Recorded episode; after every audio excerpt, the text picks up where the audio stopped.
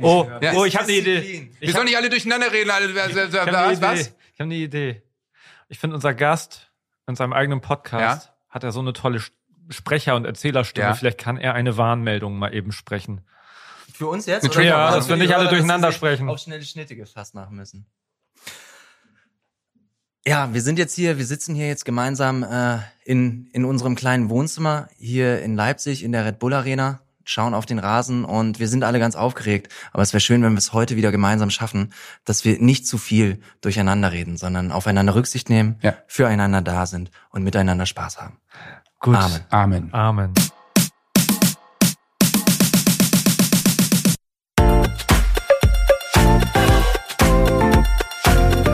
Zuckerbrot und Kneipe, der Papa-Podcast. Mit Johannes Straße, Sebastian Ströbel und Freddy Radeke. Da sprach der Theologe. wir sitzen heute hier nicht alleine, sondern wir sitzen heute hier mit Nils Stratmann. Und wir haben äh, vorhin gesagt, dass wir, ähm, dass wir unsere Gäste auch mal so ein bisschen mehr vorstellen wollen. Ne? Da, es, Ja. gab, es gab durchaus eine Mail oder zwei, drei, die gesagt haben, es ist ja schön, dass ihr dann anfangt zu quatschen, aber ich habe erst nach 20 Minuten überhaupt gerafft, wer da sitzt. So, das kann ich natürlich verstehen, wenn das Mhm. Niklas Füllkrug ist, den kennt halt nicht jeder. Nils Stratmann kennt eigentlich natürlich jeder. Wer war das noch? Weißt- Niklas Füll? Ja, das ist, äh, das ist so ein Familienvater aus Bremen, also Mhm. äh, Bremen. Lesung, Entschuldigung, ihr ne? wolltet doch den Gast eigentlich jetzt Richtig, gerade das vorstellen. stimmt. Ach ja. Also wir sitzen heute hier mit meinem alten Kumpel Nils. Wir kennen uns nämlich echt über zehn Jahre wahrscheinlich, oder? Mittlerweile schon, glaube ich. 2000, ich glaube genau zehn Jahre. 2013 waren So. wir zusammen unterwegs. Und zwar du unter dem Pseudonym Bleu Brode. Wo, äh, du, bist du eigentlich immer noch Poetry Slammer oder selten oder wie, Sehr, sehr selten leider mittlerweile nur noch. Äh, früher war es so, erst war es Hobby, dann war es Beruf, dann habe ich mich so ein bisschen geärgert, dass das Hobby zum Beruf geworden ist und ich kein Hobby mehr hatte. Jetzt habe ich äh, den großen Luxus, dass äh, Poetry Slam wieder mein Hobby ist, allerdings habe ich keine Zeit für mein Hobby. Aber ich habe ich, ich hab, äh, damals Nils auf eine Veranstaltung namens Feels Like Home gebucht, wo da haben verschiedene Musiker gespielt, akustisch, akustisch und bestimmte äh, und Poetry Slammer haben ähm, ähm, geslammt oder Bücher gelesen oder sonst was. Und äh, wir waren eine total nette Runde und hatten eine total gute Woche. Ne? Weißt du noch, wer in deiner Zeit dabei war? Äh, Luke war dabei, Luke Sita Singh, Genau, aus London, geil. ähm, Alex Deason Ach so, äh, genau, aus und New York. noch, ein- noch ein Amerikaner. Bruce Springsteen. Ah, ja, ja, ja. Der, der, der Daniel, der Daniel. Martin Moore. Genau. Genau. Ah, super. Ja. Total. Dann sind wir mal eine Woche durchs Land gefahren. Aber ähm, Nils ist eben nicht nur Poetry Slammer, sondern äh, wirklich ein wahrer Tausendsasser, kann man sagen. ne? Er hat ein wunderbares Buch geschrieben. Äh, wir sitzen hier gerade, davon mal abgesehen, im Stadion von RB. Wir sind in Leipzig. Und äh, Nils ist unter anderem Stadionsprecher von den Damen und der Jugend bei RB Leipzig. Und äh, studierter Theologe bist du auch noch, ne? Was ist eigentlich los mit dir eigentlich? Also, Aber das ist, du hast es genau richtig formuliert. Ich sage auch immer, ich habe Theologie studiert und äh, hoffe dann, dass die Leute nicht weiter nachfragen. Mit Abschluss? Nee, ich habe es äh, äh, summa cum laude abgebrochen letztes Jahr. Nach wie vielen Semestern? 24. ah, Das ist super. okay. 24. das ist Und ich habe aber noch die Möglichkeit, ich kann innerhalb von sechs Jahren wieder reingehen. Also ich habe mir, ich habe mir so eine Hintertür eingebaut, falls ich es doch noch mal fertig machen will. Ich glaube ja auch, dass man Theologie gar nicht zu Ende studieren kann. Man kommt ja nie an bei seinem Glauben, ja. Also das ist. Amen. Also, Und die, das dritte Mal schon Amen in einer Folge. Ja, ist doch gut. Finde Wir, ich auch gut. wir haben also auch liebe Zuckis, ich weiß, es kommen auch Mails und, und Nachrichten, dass wir zu viel über Fußball sprechen. So sind wir nun mal und wir sind nun mal zufällig in diesem Stadion gerade eben gelandet. Das passiert halt, wenn man Fußballfan ist. Ähm, aber es gibt so viel mehr, worüber man reden kann. Natürlich sprechen wir auch über Fußball, aber auch über Adoption. Auch ein großes Thema bei dir, weil du uns drei adoptieren möchtest, hast du gesagt? Was ich sehr gut verstehen kann. Also ich kann, meine Frau hat gesagt, ich kann nur einen von euch Ja, deswegen ist auch ein adoptieren. bisschen ist Bewerbungsgespräch. Es ist ein Auswahlgespräch. Wen möchte sie denn? Äh, äh, sie, sie hat gesagt, sie ist mit allen erstmal äh, zufrieden, aber äh, ich soll bei ihr vor allen Dingen drauf gucken, wer der sauberste ist. Das wäre ja gut, damit ist wichtig. Freddy raus. Nur weil ich halb Belgier bin? oh, wow, ja. Ähm, aber ich, ich, also genau, ich meine, Nils ist nämlich auch noch zweifacher Familienvater. Zweifacher Familienvater klingt auch schon so richtig schön alt, ne? Aber ich meine, du bist vierfacher Familienvater, aber du gut, du bist auch schon so richtig schön alt. Aber, aber Nils ist ja auch halb so alt wie Ströbli, also von daher kann das Ja. noch werden, oder? das stimmt. Nein, aber ich meine erstmal äh, kurz, äh, ist das äh, heute eine Folge mit dem unglaublichsten Au- Ausblick seit äh, Monaten. Ich war noch nie im Stadion von RB. Hallo, Und- ihr wart bei mir zu Hause auch schon? Ja, das ist gut. Das ist äh, ein paar Wochen erst her Ausblick gewesen, schön. ja. Das Das stimmt. war Leder auch. Das war auch ein toller Ausblick. war ein super Ausblick. Und bei Niklas in Lesum, Lesum auch. Wir waren im der Weserstadion Stadtteile. Ihr habt im Weserstadion. Ja, wir haben in, in der. Spielerloge im Weserstadion. Oh, geil. Ja. Das war auch ein schöner Ausblick. Das war auch ein schöner, ein bisschen schönerer Ausblick. du bist noch viel schöner. Ich muss dazu sagen, ich bekomme gerade riesig Lust. Ich schaue nämlich, äh, hinter Nils ist so ein riesig großer Kunstrasenteppich an der Wand und ich bekomme Lust, Tipkick zu spielen die ganze Zeit. Ja, das machen wir später danach. Das ist, die ist magnetisch und dann Ja. nehmen wir so einen magnetischen Ball und, Herrlich. und tüdeln da drauf rum. Ach, Tipkick, da, Tipkick bin, da bin ich, haben wir letztes Mal schon festgestellt, ne? da bin ich irgendwie, bin ich irgendwie zu alt für. Auch äh, so zu jung zocken für. ist nicht dein Thema. dann kein drei Fragezeichen gehört. Ich habe das Gefühl, du hast eine ganz traurige Jugend gehabt. Mir Johannes. stimmt so vieles Hattet nicht. ihr Strom bei euch in Wolfsfeld? Nein, natürlich nicht. Aber wir hatten riesige Hanfplantagen. Und deswegen haben wir gedacht, wir haben Strom. Jetzt darf man es ja wieder sagen. Nein, aber äh, du kommst auch aus der Nähe von Bremen, ne? Genau, also ich bin in Bremen Nord aufgewachsen. Das ist sogar noch Bremen, fühlt sich aber nicht so an. Wo genau? Äh, Blumenthal. Blumenthal. Sag mal, Freddy, weißt du noch, wie das damals war, als die Kinder klein waren? Ich kann mich noch erinnern, dass man einfach erstmal völlig ratlos war, was man alles braucht und kaufen sollte. Und Man hatte einfach von nichts eine Ahnung. Ne? nee, aber so getan, als hätte man Ahnung. ja, voll. Aber Gott sei Dank gibt es ja Leute, die haben seit 70 Jahren Ahnung davon, nämlich Baby Walz. Kennst du auch, oder? ja, natürlich. Äh, Das war für mich auch ein guter Ratgeber in der Zeit. Baby Walz begleitet nämlich die spannende Reise der Schwangerschaft und des Elternseins. Große Auswahl an hochwertigen Produkten für Babys und Kleinkinder von bekannten Herstellern und exklusiven Eigenmarken. Man muss echt sagen, es ist echt ein vielfältiges Sortiment von der Baby-Erstausstattung bis hin zu Spielzeug und Schwangerschaftsmode. Und gleichzeitig bietet Babywalz eine vielseitige Beratung online und vor Ort. Und ich muss sagen, ich nehme das ja fast gar nicht mehr wahr, sowas. Aber so eine richtige Beratung in dem Bereich macht total Sinn. Ey, absolut. Ich kann mich noch gut erinnern. Wir waren damals öfter bei Baby Walz. Hier in Hamburg gibt's einen großen Laden und sind da echt so ein bisschen äh, durchgelümmelt und haben uns alles angeschaut und uns beraten lassen. Manchmal auch nichts gekauft. Die waren immer alle total nett und haben uns halt auch einfach beraten. Wir standen da mit Baby auf dem Arm und die wussten einfach so ein bisschen, was man braucht und eben auch was nicht. Ja, und wenn man da ein bisschen mithalten möchte, dann im Smalltalk, dann kannst du auch den Babywalz Ratgeber online runterladen und angucken. Schön. Spannende Inspirationen rund ums Baby, die Gesundheit, Sicherheit und Wohlbefinden. Und dazu sind sie auch noch offizieller Payback-Partner. Mit dem Code Zucker10 erhaltet ihr ab einem Einkauf von 25 Euro 10% Rabatt auf euren Einkauf bis einschließlich 31.03.2024. Den Code und alle Bedingungen findet ihr in den Show Notes. Deswegen am besten jetzt auf www.baby-walz.de. Viel Spaß. Also, äh, du hast es vorhin gemerkt, dass ich ein bisschen unnahbar war, weil ich konnte mit dir einfach kein Gespräch anfangen. Ich finde das manchmal so schwierig, wenn man Ja. jemanden kennenlernt und das ganze Pulver verschießt und, und es gibt so viel zu besprechen. Und als ich ein bisschen recherchiert habe und geguckt habe, hab ich gedacht, okay, viele Gemeinsamkeiten, ohne dass wir die zusammen erlebt haben, weil ich bin in Schwanewede, Neuenkirchen groß geworden und Neuenkirchen zum Beispiel ist schon Niedersachsen und wir haben noch 0421 als Vorwahl. Also ich war Cool. ein gefühlter Bremer Ja. äh, Bremen-Norder natürlich. Mein erster Fußballverein war Fage Rekum. Uh, Das ist, das ist äh, die bei dir um die- Kaugummi-Marke, ne? Sagt mir jetzt nichts. Frage Rektum.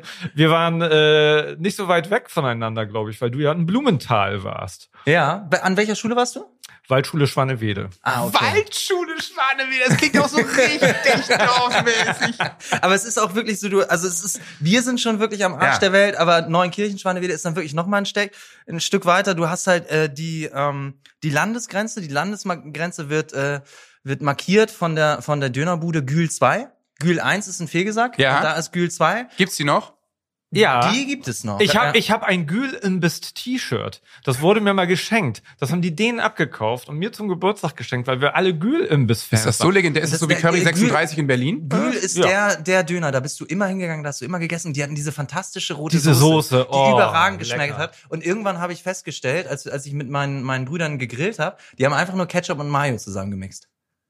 Ehrlich, das Ja, ja, ist das, das ist- das ist Geheimnis. das Geheimnis. Das darfst du doch Freddy jetzt nicht sagen, das macht den super traurig. Nein, das kann doch nicht sein. Okay, das probiere ich aus. Es ist fantastisch. es schmeckt wirklich komplett nach Kindheit. Ganz scheiße heute und nach Kindheit. Aber sag mal, bist du jemals, das ist auch was, was Jan Böhmermann alles teilen kann, da kommt Der er kommt auch aus Blumenthal, ne? ähm, aus Fegesack. Entschuldigung. Entschuldigung. Oh, Alter, ey, sag mal, ist das ein Nest bei euch? Ich habe keine Ahnung. Ja, ja, genau. Bremen, Gemeindegelaber, Nein, jede das ist so, Folge. dass- es ist ja auch langweilig für die Leute. Das ist einfach so, dass, dass die Medienvögel, die ziehen im Winter in den Süden und dann kommen die wieder und dann legen die ihre Nester in Bremen-Nord. Das ist ganz bekannt da. Jedenfalls wollte ich darauf hinaus. Bist du jemals in der Linie 70 eingeschlafen und an der Endhaltestelle angekommen? Glücklicherweise nie. Das hat mir Christian Brandes erzählt, Schlecki Silberstein, Browser Ballett, ähm, der da auch irgendwo groß geworden ist. Und das, da bin, da habe ich gewohnt. Das war die letzte 70. Haltestelle. Wenn du, das heißt, wenn du nach Bremen fahren wolltest, um Party zu machen, du bist ewig und zurück. Du bist ewig zurückgefahren. Wenn ich in Bremen irgendwie in den Tower gegangen bin oder so, dann musste ich anderthalb bis zwei Stunden mit dem Bus zurücktüdeln. Und dann morgens. Tüdeln ist auch schön. Ja, Mhm. als ich dann, äh, als, als Für unsere hell süddeutschen wurde. Kollegen, das heißt fahren, kann man das. Also tüdeln, tüdeln, heißt, tüdeln heißt viel- vieles, aber in dem Das Moment ist heißt es fahren. tüdelig. Das Ja, es gibt Tüdeln. Fahrig. Im Prinzip Ja, ist es äh. Synonym für jedes Wort, das es gibt. Tüdeln. Ja. So, ja, da wohne ich. Da bin, oder Aber- bin ich groß geworden. Ich- Tatsache ist ja auch, dass außer Freddy jeder den Absprung geschafft hat aus, aus der Gegend. Ey, ich bin bis nach Worpswede gekommen. Und Worpswede weiß man ja, ist das schönste Dorf Deutschlands. Da kommen die Besten her. Genau, Ja. ja. Das ist toll. Was, was hat dich eigentlich nach Leipzig verschlagen? genau. Ähm, genau. Ja, was soll das? Was soll denn das? Ähm, meine Frau tatsächlich. Also auch sie kommt aus Bremen-Nord, sie kommt aus, Ja. aus Lesum und die hat damals mit ihrem äh, Vater eine Tour durch Deutschland gemacht, überragende Idee. Und die sind alle äh, Studienstätten Städten abgefahren und haben sich das angeschaut und dann waren sie irgendwann nach drei, vier Tagen in Leipzig und hat sie sich total in diese Stadt verliebt. Mega. Zu Recht. Kann ich verstehen. Ja, es, es ist eine super Stadt und ist dann hergezogen. Ich bin dann erst nach Erfurt, war dann ein paar, paar Jahre noch in Marburg, was eine der fantastischsten Zeiten meines Lebens war. Also es war echt die drei Jahre Marburg überragend. er hat eine Träne im Auge, möchte ich kurz noch Tatsächlich. zum Tats- Protokoll hinzufügen. Und äh, bin dann aber äh, ihretwegen hier nach Leipzig gezogen. 2013, jetzt auch schon zehn Jahre her. Ähm, aber es ist schon so, dass, also ich, ich lebe hier wahnsinnig gerne und das gerade jetzt bei diesem fantastischen Wetter, es ist eine tolle Draußenstadt, man kann Ja. hier wahnsinnig viel unternehmen, tolle Sportstadt auch. Aber das Verrückte ist, also Bremen Nord ist ja wirklich, wenn man sich das neutral anguckt, ist jetzt rein optisch nicht der schönste Stadtteil, aber es ist einfach, da, das, das hat so viel Herz und es hat so viel von meinem Herzen. Also ähm, das ist schon immer noch meine Heimat. Ich fühle mich hier sehr, sehr wohl, aber Bremen und vor allen Dingen Bremen Nord ist schon immer noch da, wo mein Herz auch, auch viel hängt. Ich habe einen Artikel gelesen, ich habe ja recherchiert, ich Pseudo-Journalist, Bremen 4, Ja. Radiokollege, du ja auch beim Radio, Ja. immer noch, ne? Genau. Ähm, und da stand irgendwie, dass du vielleicht irgendwann zurück möchtest, aber deine Frau musst du noch überzeugen, stand in diesem Artikel. Ja, also es ist natürlich jetzt nicht so, dass ich, äh, dass ich, dass ich hier sehr leide. Also es ist schon ein, ein toller Lebensmittelpunkt. Meine Frau ist wahnsinnig glücklich hier als Lehrerin. Unsere Kinder äh, sind äh, sind total glücklich hier und jetzt haben wir ja gerade unsere Tochter noch dazu gekriegt. Das Ja. schweißt dann natürlich auch noch mal mehr an die Stadt. Aber ich bin einfach vom Herzen her Norddeutscher. Ich mag Regen. Ich, ich, ich mag Möwengeschrei und so weiter. Johannes und ich fahren ja auch immer an den gleichen Ort, äh, auf die gleiche Insel in, in den Urlaub. Das heilige Spiekeroog. Ich sag das nie. Ich sag immer Langeoog, damit nicht zu viele Leute kommen. Deswegen Scheiße, ist jetzt es habe ja ich auch den immer- versaut. Es ist deswegen auch immer ausgebucht, weil ihr zwei da schon die Gell. zwei Zimmer habt. Naja, das ist, nee, bei uns ist ja, wir bringen ja beide eine hundertköpfige Entourage Ja. mit, unser gesamtes Per- Personal. Also Und was Strate? Strate und Stratmann, wenn Ja. alle da sind, wir können Dann die komplette. Insel stellen. Ich glaube, alleine Also, Johannes Golfberg braucht schon ein Zimmer. Wow. Golfback brauche ich auf Spiekeroog nicht, denn da kann man kein Golf spielen, was auch ganz gut so ist. Bis aufs Festland den Ball schlagen. Das Würde ist man Also eine mit wahrscheinlich- Bällen aus Fischfutter hast du doch erzählt, das gibt es. Das stimmt, aber das äh, ist eher so, wenn man einen Ball in, in den Fluss haut oder so. Ach Also so, auf okay. Spiekeroog spielt man kein Golf. Nee, das würde da überhaupt nicht passen. Da ist man eher mit Pferdchen unterwegs, hat ja, wie gesagt, keine Autos da und äh, ihr pennt auch immer auf dem Zeltplatz. Ne? Genau. Großartig. Aber könntest du nicht was aufschütten und dann vielleicht einen Golfplatz auf Okay, Sebastian machen? Ströbel, auf Spiekeroog spielen wir kein Golf. Vielen Dank. Also du kannst es du bist versuchen, ein Nürnberger. Viele also Leute, wirklich, viele Leute mit Knüppeln und Hering. So, Ja. Die Zelte haben alle Gummihammer. Ja. Wenn du da was machst, was die nicht mögen, keine gute Idee. Das wird schwierig. Dann. Aufruf an alle Investoren, wenn ihr Bock habt, in der Nordsee ein bisschen was aufzuschütten für einen Golfplatz. Johannes Strate steigt mit ein. Wow. Das wird Und sehr dann, gern dann, gesehen. ist, dann entsteht da sowas wie in Dubai, so eine künstliche Golfinsel. genau. Sieht dann auch, das sind alles Golfbahnen, diese Arme von der Palme dann oder so. Jetzt seht ihr das Leuchten in Johannes Augen. Das ist doch was Endlich mal eine gute worden. Idee. Ja, wir sind, wir sind ganz weit vorne. Das ist in der Sympathie der, der breiten Masse wahrscheinlich jetzt gerade. Alle lieben uns. Und äh, nochmal zu deinem Werdegang. Also du bist dann Werdergang, äh, sagt für deinen Werdegang. Eben nicht Werdergang, weil wir jetzt sind leider Werder-Gang hier, doch, leider in diesem sagen. Stadion. Nein, das ist okay. Ja, was heißt leider? Ich glaube, wir können sehr, sehr dankbar sein, dass, dass wir hier heute hier sitzen können und hier Ja, klar. aufzeichnen. Ja, dann aufzeichnen genau, dürfen. danke, Aber danke. das, das ist ja tatsächlich, das ist ja für mich einerseits schwierig, andererseits schön. Ich bin natürlich als Bremer, bin ich, bin ich lebenslang grün-weiß eben im Herzen, aber bin jetzt eben auch seit zehn Jahren hier in der Stadt, ähm, arbeite auch seit, seit zehn Jahren für RB und, und habe eben auch einen großen Teil des Weges mitgemacht. Viele Freunde im Verein, in der Mannschaft und vor allen Dingen sehe ich auch, also ich sehe natürlich viele Kritikpunkte, die man gegenüber RB anbringen kann, aber ich, ich erlebe einfach hier in der Stadt und der Region, ähm, wie wichtig das ist als Anlaufstelle einerseits klar. für für Menschen, um Fußball zu schauen, auf der anderen Seite auch für viele viele junge Talente, um äh, eben ja Vorbilder einerseits vor Ort zu haben und andererseits natürlich auch eine Anlaufstelle, äh, um selber spielen zu können auf auf sehr sehr hohem Niveau. Also ähm, Ja, und Fußball soll verbinden. Ne? Also Ja. Das, bei aller Kritik darf man, darf man das immer nicht vergessen, dass das für die Region fantastisch ist. Und das gehört dann auch dazu. Hier in der Ecke ist es natürlich so, du, du hast jetzt nicht die riesen Wirtschaftskraft. Wir haben es im, im Vor Ja. Vorgespräch gehabt. Ähm, du hast letzte Saison, wenn du auf die Bundesliga-Karte geguckt hast, hast du nur Vereine aus dem Süden und Westen gesehen. Und das war so, das hat so die Wirtschaftskraft einfach wiedergespiegelt. Und äh, ich würde behaupten, äh, Union Berlin ist eine Ausnahme, aber die sitzen auch in Berlin. Für einen Verein aus den, aus den neuen Bundesländern ist es sehr, sehr schwer bis unmöglich, ohne riesigen externen Geldgeber ähm, in der ersten Bundesliga zu Ja, spielen. würde ich sofort unterschreiben, auf jeden Fall. Und das ist natürlich äh, in der Tat wahnsinnig wichtig hier für die Region. Mhm. Also es, es sieht ja auch großartig aus und man sieht ja auch, was RB jetzt geschafft hat in den letzten zehn Jahren, ist schon krass.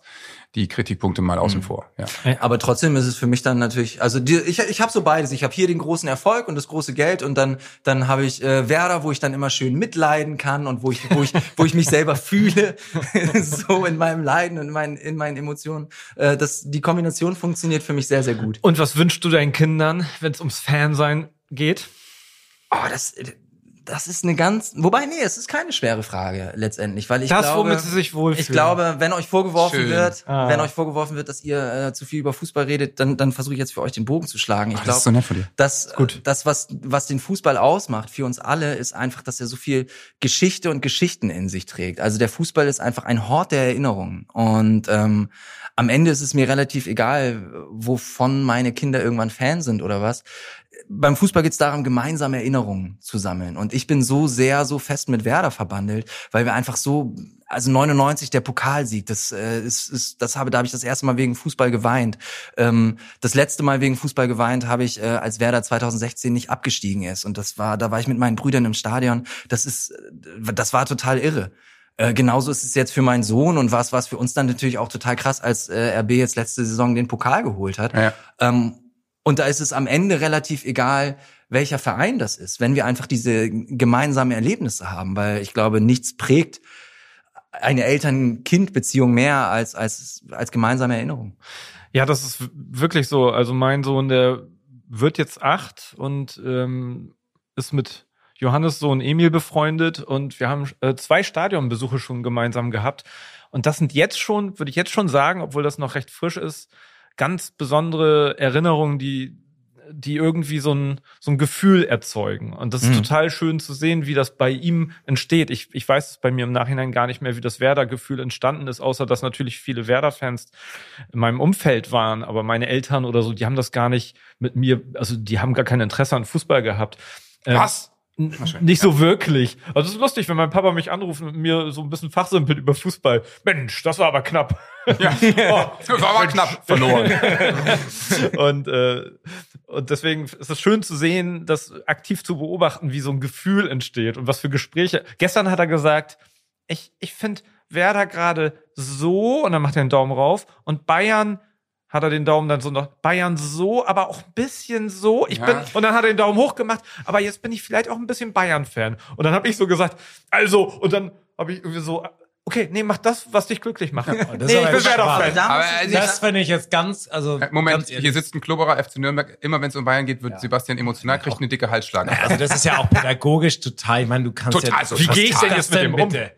Also das hätte auf jeden Fall eine Woche äh, Hausarrest ist absolut gerechtfertigt in dem. Also wirklich. Aber ich, also ich verstehe gar nicht, man, kann ja die Bayern, aber die Bayern kann man doch jetzt gerade wirklich nicht gut finden. Also was ist denn Vielleicht, jetzt hat, gerade? vielleicht ist das das schwierig. Mitleid. Vielleicht ist es auch Empathie Ah, und Mitleid. Mitleid mit den Bayern. Da wächst eine Generation du heran. hast recht. Ähm, Stimmt, er ist sympathisch. Ich bin mal gespannt, wenn der Podcast ausgestrahlt wird, ob man dann immer noch Mitleid haben muss mit Bayern oder ob sie die Kurve gekriegt haben. Johannes hat mich tatsächlich, äh, ohne es zu wissen, glaube ich, ähm, in zweifacher Weise total geprägt äh, bei beiden Kindern. Und zwar war das erste, das war bei dieser Feels Like Home Tour nämlich. Ähm, da habe ich mit Johannes schon drüber geredet, ähm, dass wir überlegen, Kinder zu kriegen. Und äh, Emil ist acht, hast du gesagt? Zehn glaub, jetzt, ja? Zehn, zehn sogar schon.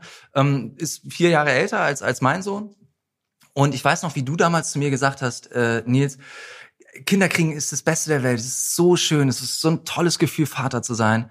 Mach's so spät wie möglich. Habe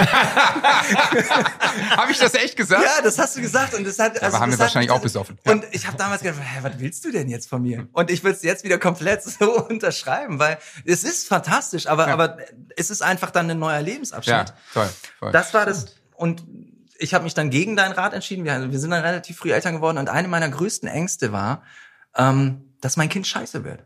Dass, der- dass der unsympathisch wird, dass der irgendwie Und? arrogant wird und, und also da habe ich mir das ist echt natürlich eine Sorgen total gemacht. absurde Idee eigentlich, ne? weil das, was du ihm vorliebst und wie du, wie du mit ihm zusammen bist, ist, hat er ja eigentlich null Chance bei euch, ich kenne ja auch deine Frau, bei euch scheiße zu werden. Das war weil dann ihr seid ja beide liebevoll und lustig und cool und so. Und äh, also außer ihr seht ihn so we wenig und gebt ihnen so eine beschissene Betreuung. So. Aber deswegen. Ja. Nee, aber das kannst war das tatsächlich das, dann habe ich eben gedacht, ja, warte mal, aber ich bin doch der, der ihn erzieht. Also. So. so. Auf den Trichter bist du dann komischerweise auch gekommen. Ja, irre. genau. Und jetzt kommen wir zurück zu den Bayern.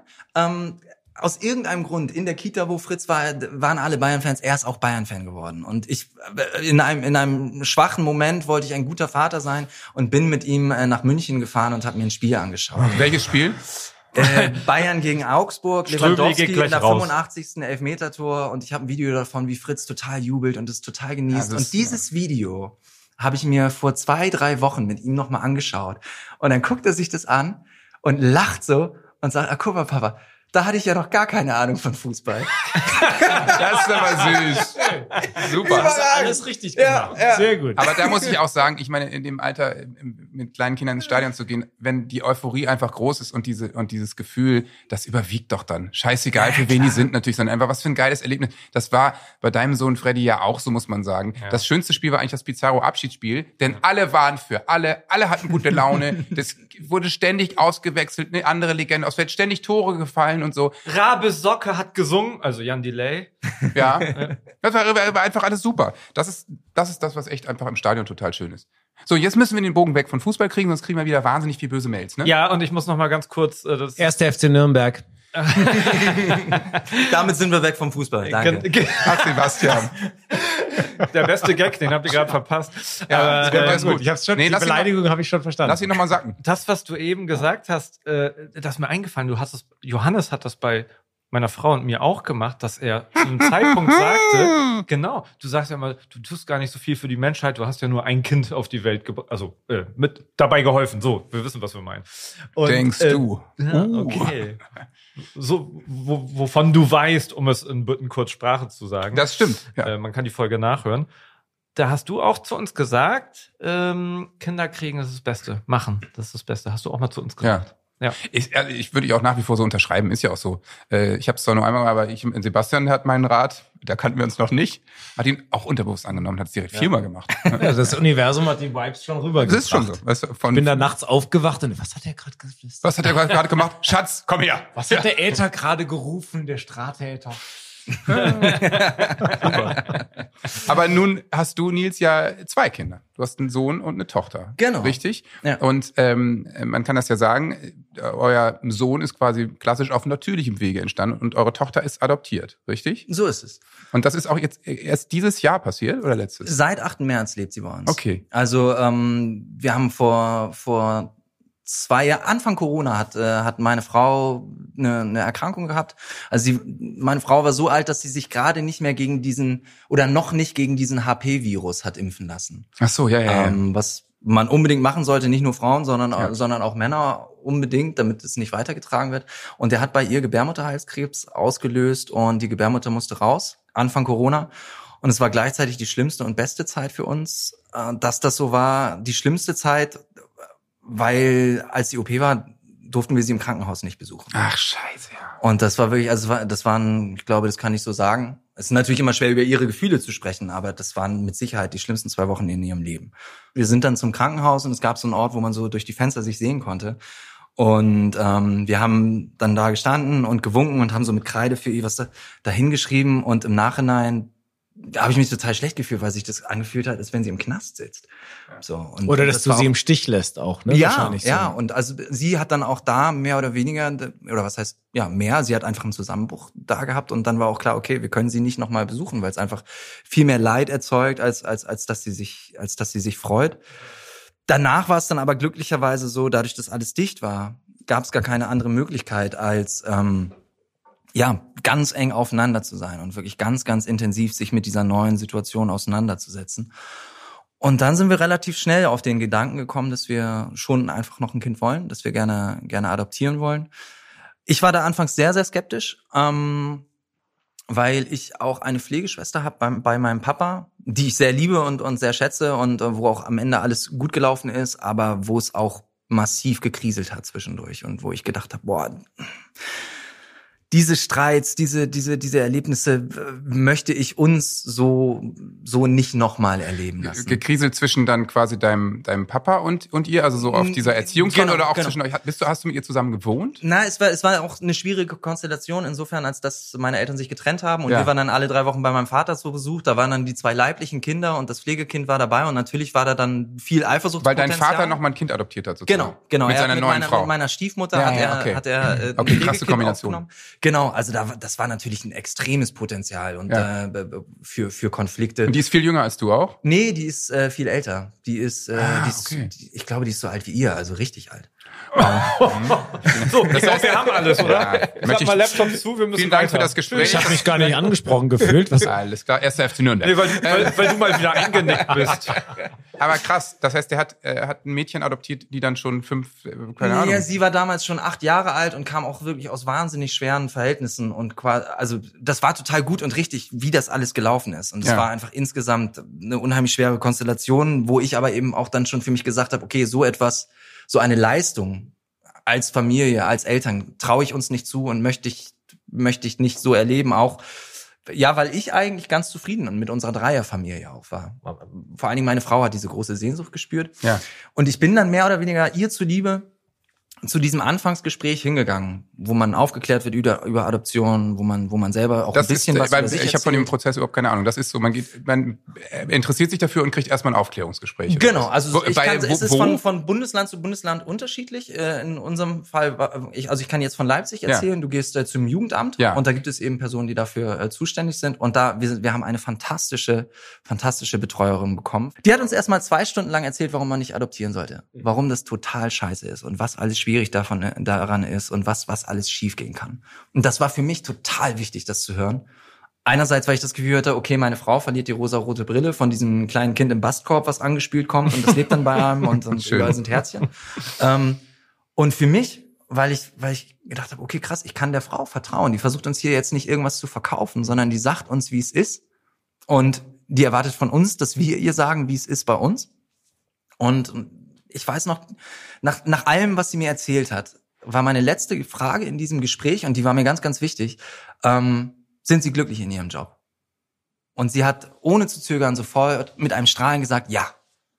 Und das war der Moment, wo ich, okay, dann will ich diesen Prozess mit eingehen. Weil sie die Kinder auch vermittelt sozusagen. Genau. Und weil, weil das Okay. war so für mich, okay, bei allem, was sie erzählt hat, habe ich die ganze Zeit, okay, wieso sind sie nicht komplett ausgezehrt? Wieso, wieso Ja, ja. wirken sie noch so fröhlich? Und da habe ich gemerkt, okay, das Positive überwiegt ganz offensichtlich.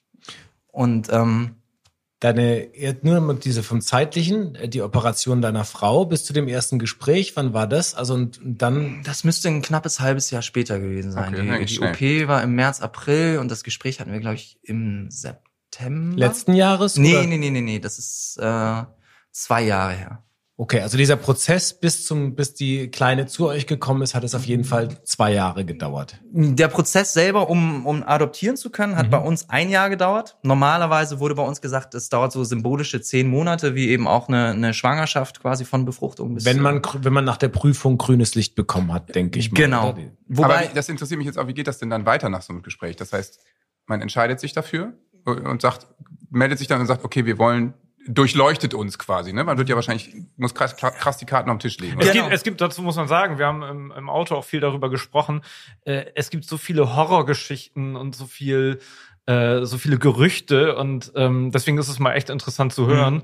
Das ist natürlich jetzt exemplarisch Ja. eine Geschichte, ja. Und, und ich glaube, da kann ich eben auch viele, viele von brechen. Ich meine, wir waren natürlich in einer besonderen Situation insofern, und auch da kann ich wieder nur für mich sprechen, als dass wir schon ein Kind hatten, Ja. als dass wir schon eine intakte Familie waren und ich in meinem Fall vor allem große Lust hatte, noch ein zweites Kind zu haben. Ähm, ich glaube, bei meiner Frau war das schon deutlich mehr Sehnsucht, war das schon deutlich mehr Se äh, Leidensdruck auch. Ähm, aber diese symbolischen zehn Monate, da haben wir uns vielleicht einmal im Monat äh, getroffen. Und genau, da ging es darum, die Karten auf den Tisch zu legen, sowohl von uns als auch von denen. Und ich tue mich ein bisschen schwer damit, wenn man dann sagt, ja, das ist eine Prüfung und so weiter und man versucht irgendwie diese Tests zu bestehen und so weiter. Ähm, es geht einfach darum, dass man sich maximal gut kennenlernt. Sowohl die Adoptionsvermittler, ähm, die Eltern, als auch man als Eltern sich selbst. Also diese zehn Monate oder zwölf Monate bei uns waren im Grunde auch eine Art Paartherapie. Aber was passiert denn in solchen Gesprächen? Das heißt, du hast immer dieselbe Sachbearbeiterin, ihr Genau. trefft euch zum Gespräch im Jugendamt Genau. und sie stellt immer andere Fragen oder ich meine, dass du man kriegst erstmal auch manchmal kriegst auch manchmal Hausaufgaben mit. Es geht auch einen Termin gibt es, wo sie zu dir nach Hause kommt. Das Klar, weiß ich noch. Da, logisch. Dadurch, dass wir schön aufgeräumt. Wird auch der Junge dann, wurde euer Sohn auch befragt zum Beispiel, oder kennengelernt, dass der mit dazu kommt? kennengelernt. Also ja, befragt wurden wir, so, wir sowieso alle nicht. Also das ist wirklich, das ist jetzt keine Verhörsituation. Nee, aber es ist ja so, trotzdem sondern- subtil. Du kriegst ja Genau. trotzdem was mit. Man in jedem Gespräch lernt man sich Natürlich. kennen über. Ja, ne? also und so- also es gibt dann auch verschiedene Aufgaben. Also wir mussten dann in Anführungszeichen Aufsätze schreiben. Ähm, wie sind wir eigentlich aufgewachsen? Was hat uns eigentlich in unserer Erziehung, die wir genossen haben, geprägt? Was nehmen wir davon mit? Was ist der Rucksack, den wir dabei haben? Im Positiven wie im Negativen. Ähm, eine andere Aufgabe war, wir sollten einen Brief schreiben an die fiktive Mutter des Kindes, das wir aufnehmen. So, also wie Ach, stellen, krass. das wie ist ja stellen fast uns das auch lyrisch. Ich meine, das muss dir in die Hände gefallen sein mit deinem. Ich glaube, da, da ich, Aber, das äh, hat mir auch tierisch Spaß Ich wollte gerade sagen, so, über die das- Aufgabe hast du dich wahrscheinlich gefreut. Ja, Dachtest, voll, was für eine natürlich. brillante Idee, geil. Ja, ja, Also ja, hättest klar. du, hast du ein Bühnenprogramm, äh, konntest du das schon benutzen? Das würde Ja. sehr. Ja, klar, äh, äh, ist es natürlich auch, kann, man- kann man Chat GPT. Äh, Ja, aber ich glaube, man darf nicht unterschätzen, wie, wie wichtig das ist, was du da gerade erzählst, weil ich kenne so viele Menschen, die darüber nachdenken Ja. und die immer das Gefühl haben, es ist wahnsinnig schwierig und so. Und das ist total Hm. gut, dass du erzählst. Es gibt nette SachbearbeiterInnen und, und einfach ist es ein Prozess, der auch durchaus Spaß machen kann, kann man sagen, der interessant ist. Total. Also, wie gesagt, es war wie eine Paartherapie. Das eine ist eben sich selber zu reflektieren, okay, wie bin ich eigentlich aufgewachsen? Das ist was, Ja. was ich mich nie gefragt habe irgendwie. Was hat mich eigentlich, eigentlich Bremen- geprägt da und was ist. Bremen Nord. Nee, sorry, geht leider nicht.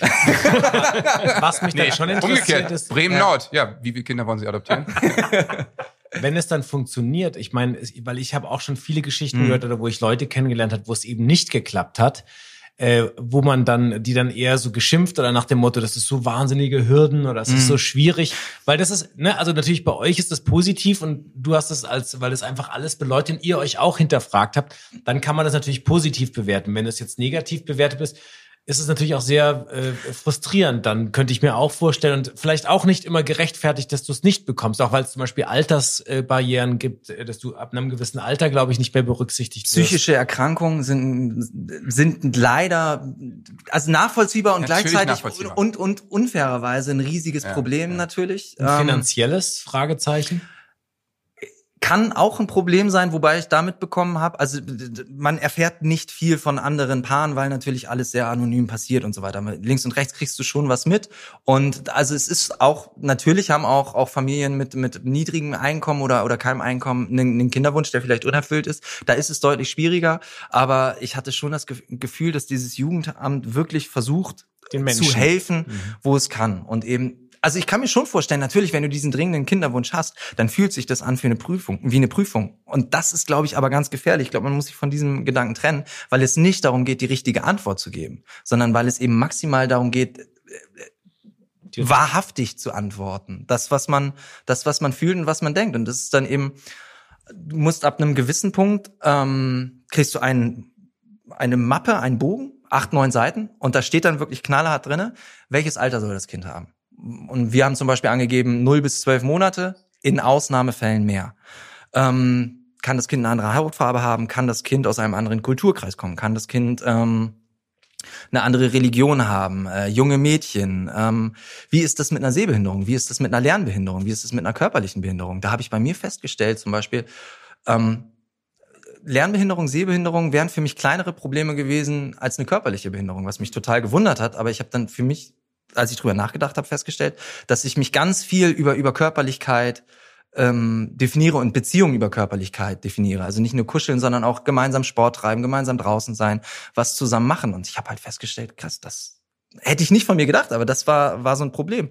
Ein anderes Ding war tatsächlich die die Hautfarbe, wo wir sofort gesagt haben, hä, hä überhaupt kein Problem, natürlich machen wir. Und wo dann ist dann vielleicht auch Sachsen-spezifisch, muss man leider sagen, ähm, wo dann die Betreuerin sagte, na ja, aber sind Sie sich auch über die Probleme bewusst, die das Kind dann möglicherweise haben kann. Bloß weil sie kein Problem mit der Hautfarbe haben, Mhm. kann es durchaus sein, dass das Kind Menschen trifft, Was die ein Probleme damit haben. Realismus. Ne? Und wie ge gehen, gehen sie dann damit um? So, ich war dann sehr konsequent und habe gesagt, ja, wenn das so ist, dann ziehen wir woanders hin. Also, oder Bremen Nord. Genau, dann Nein, da zurück möchte, ich, Blumenthal. da möchte ich zum Beispiel die. Sachsen auch in Schutz nehmen, dass, Ja. ähm, dass das ganz ehrlich einfach sowas ist. Das sind Fragen, die, wo man auch rauskriegen möchte, erstmal euch, dass ihr das nochmal hinterfragt und dass man auch ähm, dass man einfach dass sich nochmal bewusst wird, dass genau dieser ganze Prozess, dass man alles beleuchtet, das sind ja Fragen, die einem selber helfen, vielleicht Dinge, die man selber nicht so äh, reflektiert hat oder wo man gedacht hat, ach, das geht, dass du auf einmal verschiedene Perspektiven einnimmst. Und ich glaube, dass das so ein ganz bewusster psychologischer Baukasten ist oder so ein Setzkasten, um dir da auch so ein Bewusstsein dafür äh, zu geben. einerseits ja, andererseits ist es wirklich, also da kommen wirklich alle Karten auf den Tisch und da, also das ist knallharter Realismus. Das ist leider so, dass man, ja, dass, dass die Gefahr besteht, dass, dass sowas eben passiert. Und dann musst du dich damit auseinandersetzen. Ähm, Ich frage mich, wie viele Pärchen sich danach trennen nach diesem Prozess, bevor es Ja, überhaupt du so weit wahrscheinlich, kommt. wahrscheinlich. einige kann ich mir vorstellen. Aber ihr habt euch wahrscheinlich auch schon auch damit auseinandergesetzt, was ist, wenn wir sozusagen Nein kriegen irgendwann, oder? Also ist es auch bei euch so gewesen, dass ihr gesagt habt, okay, wenn das jetzt nicht klappt, dann geht unser Leben natürlich trotzdem weiter. Wir haben einen gesunden Sohn, uns geht's gut und äh, sozusagen es wird, wir werden nicht dran zugrunde gehen. Oder ist das vielleicht Ja. auch das, warum euer innerlicher Druck nicht so groß war wie vielleicht bei anderen, die dann denken, wir müssen jede Antwort richtig geben, weil unser gesamtes Lebensglück hängt davon ab. Selbstverständlich. Also der, der häufigste Satz, den ich, glaube ich, zu unserer ähm, Beraterin, Betreuerin gesagt habe, war, ähm, wir wollen unbedingt ein zweites Kind, aber wir wollen auf keinen Fall unsere intakte Familie aufs Spiel setzen. Genau. Und da hat sie immer gesagt, danke, Herr Stratmann, so jetzt habe ich die ganze Verantwortung. Bitte. Wie ist das eigentlich da? Also habt ihr noch Kontakt mit der? Mit der Betreuer? Ja, ja. Also kontrolliert die, wahrscheinlich, ne? Oder die ja, auch da wieder, also kontrolliert ist so ein Ja, okay. so, die kommt Sie kommt mal auf wir den Kaffee waren, Ja, rum. tatsächlich. Die Die war jetzt vorbei. letzte Woche da. Es war so schön. Wir, so, wir haben so eine gute Zeit gehabt miteinander. Es war so das erste Mal auch, dass unsere Tochter schüchtern gewesen ist. Ähm, das ist ganz, ganz interessant. Ich muss ein bisschen gucken, dass wir, dass wir nicht zu sehr springen. Aber ähm, Entschuldigung, da war ich jetzt schuld dran. alles, Bringen ist der zweite gut. Name des Podcasts.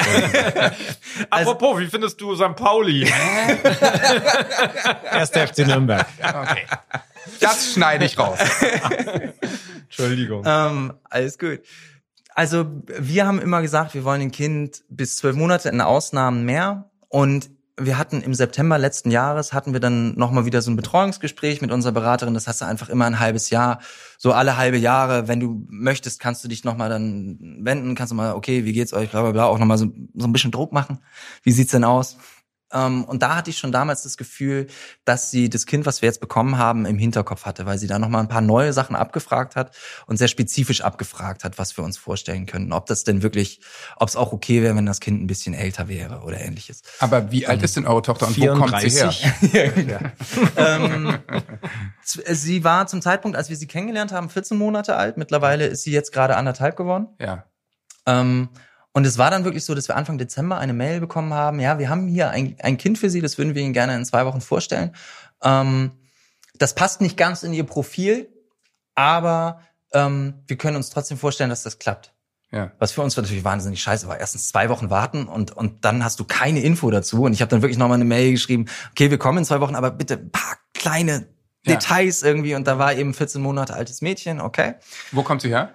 Hier aus Leipzig. Ach so. Hier aus Leipzig. War das der Moment, wo ihr erfahren habt, ihr seid äh, sozusagen drin im Spiel? Mhm. Oder, weil den Moment würde ich auch gerne nochmal hören, wenn du sagst, als ihr die Nachricht bekommen habt, dass die eure Betreuerin Mhm. gesagt hat, ja, Ja, also das, auch da ist es nicht so, dass es irgendwann ein Go gibt oder nicht, sondern du, du reflektierst einfach gemeinsam sehr viel. Und ich glaube, selbst wenn du ein Nein irgendwo bekommst, dann pass, dann kriegst du auch nicht einen Bogen, wo da steht Nein drauf, sondern dann triffst du dich und dann wirst, dann werden sie wahrscheinlich gemeinsam mit dir erarbeiten, dass es wenig Sinn ergibt. Natürlich kann es Ja. dann immer noch total, wird es total schmerzhaft, schmerzhaft und traurig sein, aber es ist jetzt nicht so, dass die sagen, ja, sie sind nicht geeignet. passt Sondern- überhaupt nicht in mein bürokratisches Deutschland-Denken, wo man ein, ein Dokument bekommt, wo draufsteht, Ja, aber wie schön ist, dass es mal anders ist. Zack, hier, bitteschön. Nein, ja, ich Sie möchte- sich äh, an Schalter 3 äh, holen Sie bitte. Ja, ich möchte mich aufregen können über, über das Ja, aber ehrlich gesagt klingt das total schön, was du erzählst. Also Ja, nach, das ist total- das nach einem ist total super, schönen, intensiven, guten Prozess irgendwie. Mit einem Ja, einfach, wir guten wurden Ausgang sehr gut, sehr gut, sehr gut an die Hand genommen. Es gab dann so Gruppensitzungen Sitzungen auch noch, wo wir mit, ich glaube, fünf oder sechs anderen Paaren waren. Ähm, was natürlich insofern dann auch nochmal interessant war, weil die natürlich alle dann auch echt echt harte Geschichten mit sich hatten und ähm, die haben dann Ja, alle klar. erstmal erzählt und gefühlt bei jeder Geschichte hat man dann selber auch nochmal kurz geweint. Ähm, und das war insofern interessant, das ist jetzt insgesamt für diesen Podcast quasi auch für mich insofern interessant, als dass uns immer gesagt wurde, okay, es wird ein, ein, ein erstes Pärchen geben, was ein Kind kriegt und ein letztes Pärchen. Und wir müssen eben sensibel damit umgehen. Und ähm, sollten jetzt vielleicht nicht rausposaunen in unsere äh, Gruppe, die wir dann äh, via WhatsApp hatten, ey, wir haben ein Kind, geil, weil man natürlich immer überlegen muss, äh, okay, wie, wie gehen die anderen dann damit um? Dementsprechend, das, also das ist jetzt quasi der erste Moment, wo ich damit an die Öffentlichkeit gehe und möglicherweise Ja. die anderen eventuell diesen Podcast hören und das äh, erfahren. Insofern, ja. Das heißt, aber ihr geht natürlich auch nicht mehr in diese Gruppe dann jetzt, ne? nee, nee, nee. Da, Okay, also- aber dadurch könnten die ja natürlich darauf schließen, dass wenn ihr nicht mehr zu diesen Gruppen sitzt. ja, wobei da die Treffen sich auch so ein bisschen verlaufen haben. Und weißt du, Ähm, ob ihr, war ihr die Ersten oder mittendrin oder so? Wir waren die Ersten. okay. Das haben wir erfahren. Ich glaube, mittlerweile wurde ein zweites Kind vermittelt. Ja. Ähm, aber genau, wir, also wir waren damals die ersten, was insofern kurios war, ähm, als dass wir ja schon ein Kind hatten. Ähm, Ja. Aber eben das Alter war entscheidend. Alle anderen Ja. haben null bis sechs Monate angegeben oder ähnliches und mit 14 Okay. Monaten ja, war sie eben deutlich älter. Und es geht, glaube ich, natürlich, wie du es jetzt alles gesagt hast, auch um den Match, also um das Total, Match. Und genau. da geht es ja Passt, darum, ja. was ist für das Kind Voll, das voll. Beste, ne, denke ich mal. Total. Und, und das muss passen. Und dann ist es scheißegal, was es für andere gibt, wenn man genau Ja. für dieses Kind um die Zeit rennt. Ich glaube, gerade für die Bindung, wenn die Kleinen so klein sind und wo du weißt, ey, da zählt jeder Tag, wo die, wo praktisch Liebe und Nähe wichtig sind und eine feste Struktur. Äh, Bingo, du musst Absolut. sofort, äh, wenn du da was hast, sofort rein damit. Ne? Aber das würde mich auch nochmal interessieren. Äh, Wisst ihr, was, was eure Tochter für einen Background hat? Oder willst du überhaupt drüber sprechen? Äh, Da, da kommen wir jetzt. Ah, Also wir, wir sind schon wieder so weit, ne? Erzähl doch erstmal, wie ihr zueinander gekommen seid. Also, nein, nicht du und deine Frau, sondern ähm, da gab's ja dieses, ähm, du wolltest ein paar Details wissen und dann Genau, zwei aber, Wochen. aber da kommen wir jetzt quasi genau hin. Also sie hat uns dann noch mal ein bisschen mehr über das Kind erzählt und dann gab's 7. Dezem- äh, Dezember war der Termin, da sind wir ins Jugendamt gefahren und da haben wir uns wirklich zwei Stunden lang getroffen und ähm, uns wurde dieses Kind vorgestellt auf dem Papier mit allem, was man darüber wusste. Ich krieg eine Gänsehaut nur, wenn du drüber sprichst. ich auch. Absurd, okay, krass. Und Mit Fotos. Nee, Also. noch kein Foto, wichtig, ähm, weil ein Foto zu sehr emotional bindet. Also du musst davon ausgehen, oder das Jugendamt muss davon ausgehen, in dem Moment, wo ein Kind vorgestellt wird, ist es schon mal schwer, Nein zu sagen, weil du kriegst dann einmal die Chance. Ja, ja, klar. Ähm, du wartest in Leipzig, wartest du, bis du, bis du ein Kind vorgestellt hast zwischen ein und drei Jahren. Wir waren wirklich Ja. nach einem Jahr war bei uns der Fall da und das war verhältnismäßig schnell. Ähm, das heißt, du sagst da sowieso normalerweise nicht nein. Wenn du dann auch noch ein Foto von so einem niedlichen kleinen Kind ja, siehst, ja, klar. sagst du sowieso nicht nein. Das heißt, sie wurde uns wirklich nur auf dem Papier vorgestellt, alles, was man über sie wusste. Ähm, also wirklich von, und man wusste in ihrem Fall glücklicherweise sehr viel. Das hängt damit zusammen, dass die Mutter von unserer Tochter oder die Großmutter von unserer Tochter schon beim Jugendamt vorstellig war. Die Mutter unserer Tochter ist sehr, sehr jung. Die, die Mutter unserer Tochter ist schon in, in verschiedenen betreuten Verhältnissen aufgewachsen, was für uns insofern ein Segen war, als dass man dadurch auch über die Mutter schon viel wusste. Und was gerade hier äh, in Leipzig ein großes Thema ist, ist eben Drogenkonsum, einem voran Christelkonsum. Ähm, und da konnte man bei der Mutter unserer Tochter viel ausschließen, ähm, weil das den Betreuern und Betreuerinnen aufgefallen wäre. Plus, die Mutter äh, unseres Kindes wollte eigentlich unsere Tochter tatsächlich gerne behalten. Insofern können wir auch davon ausgehen, dass sie ein sehr verantwortungsvolles Leben ihren Möglichkeiten nachgeführt hat. Wir können zu hohem Maße davon ausgehen, dass sie zumindest nicht viel Alkohol getrunken hat und höchstwahrscheinlich keine harten Drogen genommen hat. Was äh, ein Jackpot ist, wenn, wenn man so Ja, will, dieses, so, ne? dieses nahezu Wissen dazu haben. Ähm, die Infos hatten wir schon mal. Plus, ähm, wir konnten den, äh, den Bericht aus dem Krankenhaus sehen, eben mit, mit was, nach zwei Tagen wurde sie entlassen, das und das waren die Werte, alles super, was auch fantastisch ist, wenn man sowas schon hat. Und dann war es bei ihr so, dass ihre Mutter versucht hat, sie großzuziehen und es ähm, nicht, nicht geschafft hat. Dann war sie zehn, zehn Tage in einer, ähm, in, in einer Notfallunterkunft und ist dann in ihre Pflegefamilie gekommen, in der sie bis zum Ende quasi ziemlich genau ein Jahr war. Eine fantastische Pflegefamilie, der wir wahnsinnig dankbar sind. Nicht nur, weil sie, weil sie unsere Tochter aufgefangen haben und, und unheimlich toll erzogen haben und, und, und für sie da waren, ihr schon so viel Liebe gegeben haben, sondern auch, weil wir uns sehr, sehr gut mit denen verstanden haben, sehr, sehr viel von denen gelernt haben auch. Ähm, und die haben wir dann eine Woche später kennengelernt. Also wir haben äh, unsere Tochter auf dem Papier kennengelernt, haben gesagt, okay, wir wollen den nächsten Schritt gehen, wir wollen sie persönlich kennenlernen. Und das war eine Woche später, ähm, wo wir dann bei der Familie zu Gast waren, quasi erstmal neutral, ah, da sind unsere Freunde, Mensch, kommt doch rein. Nicht irgendwie, ah, das sind die potenziellen äh, Adoptiveltern, sondern ganz neutral für das Kind auch, dass jetzt nicht die, die be- irgendwie eine Special-Situation entsteht oder so. Und ich weiß noch, meine größte Sorge war, ähm, dass sie FAS hat, fetales Alkoholsyndrom. Ja, ja. Ähm, Alkohol ist gerade in der Schwangerschaft wirklich die aller, aller schlimmste Ja, Droge. Ähm, Christel ist wirklich verhältnismäßig gut noch mit umzugehen. Beim Alkohol ist das Problem, dass, dass du wirklich äh, bis ins hohe Alter hinein können plötzlich psychische Probleme aufstehen, auftreten, äh, ja, die aus dem Nichts kommen. Ja. Aber es gibt äh, gewisse physiognomische äh, Züge im Gesicht und so weiter, dass du das möglicherweise sehen kannst. Und ich weiß noch, wie ich zu diesen Treffen gegangen bin und gedacht habe, okay, das Einzige, weshalb wir möglicherweise Nein sagen könnten, wäre, dass ich das irgendwie bei ihr entdecke.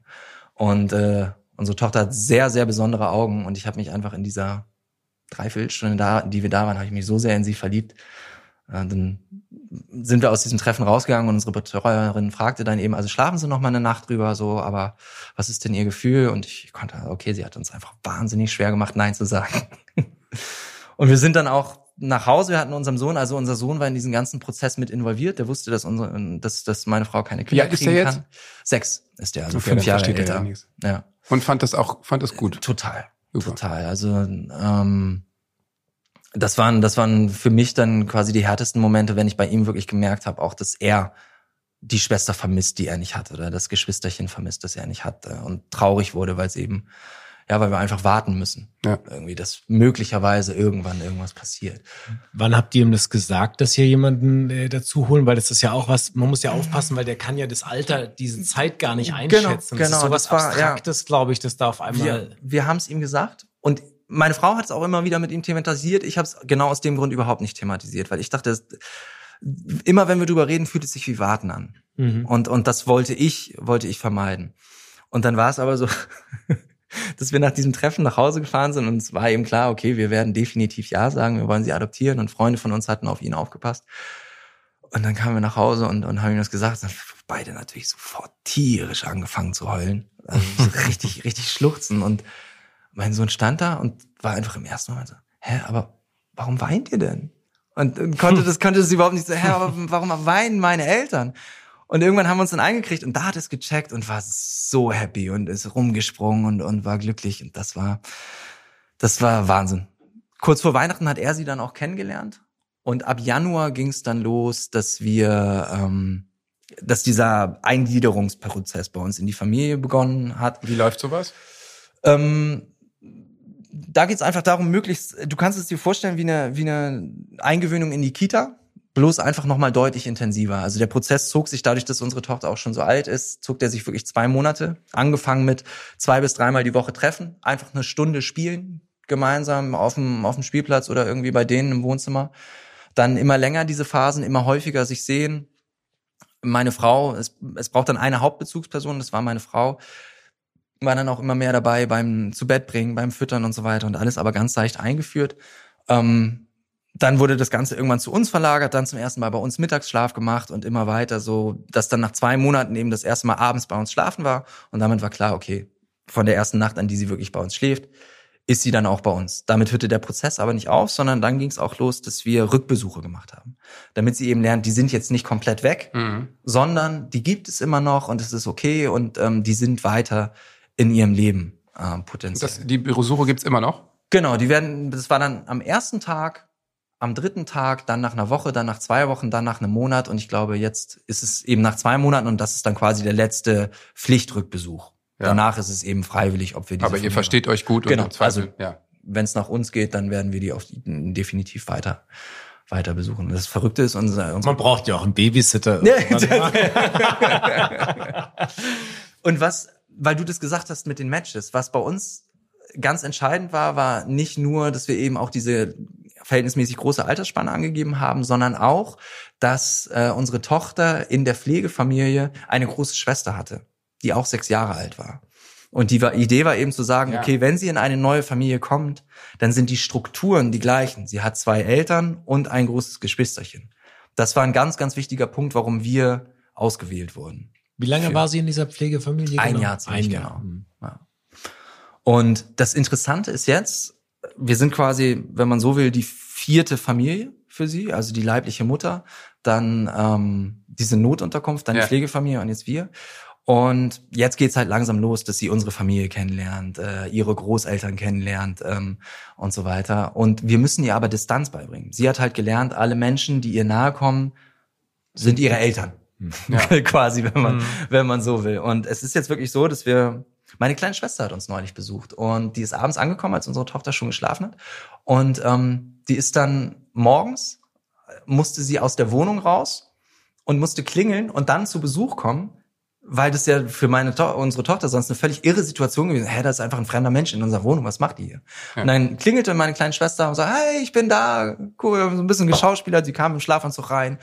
und war dann Scheißegal, da. Und ähm, dann war auch den ersten Tag ist sie noch eine Fremde und da ist auch nichts mit auf den Schoß gehen und so weiter, weil weil, weil sie eben lernen muss. Äh, Distanz zu fühlen und ab dem zweiten Tag, da kennt man sich dann, da ist dann auch auf den Arm nehmen und Schoß. Ist das so eine. Sache, da habt ihr einen Leitfaden bekommen, dass man, das sind ja alles so unglaublich, Ja, ja. ne? Das muss ja. Ja. ein genauer Leitfaden sein, der immer so durch, ist der ist wahrscheinlich auch von Bundesland zu Bundesland unterschiedlich oder?